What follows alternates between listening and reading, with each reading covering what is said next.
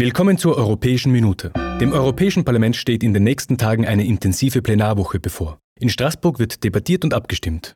Wir backen eine Auswahl an aktuellen Themen in eine Minute. Die Abgeordneten wollen den Kampf gegen den Krebs gerechter machen. Es wird diskutiert, wie die Gesundheitsversorgung von Patienten grenzüberschreitend funktionieren kann. Den Zugang zu innovativen Medikamenten will man für alle Bürger gleichermaßen ermöglichen und klinische Studien besser austauschen. Als Basis der Diskussion dienen Erkenntnisse, die ein Sonderausschuss des Europäischen Parlaments zur Krebsbekämpfung zur Verfügung stellt.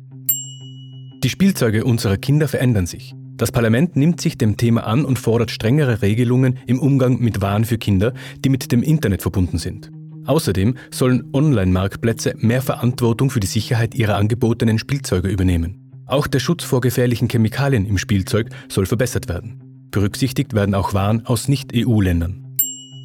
Gemeinnützige Organisationen oder NPOs leisten einen wichtigen Beitrag zur Stärkung der Zivilgesellschaft. Sie haben aber immer noch keinen Rechtsstatus auf EU-Ebene. Das wollen die Abgeordneten nun ändern. Sie diskutieren über Möglichkeiten, die rechtliche Situation zu verbessern. Ohne Regelung gestaltet sich eine grenzüberschreitende Arbeit meist sehr kompliziert.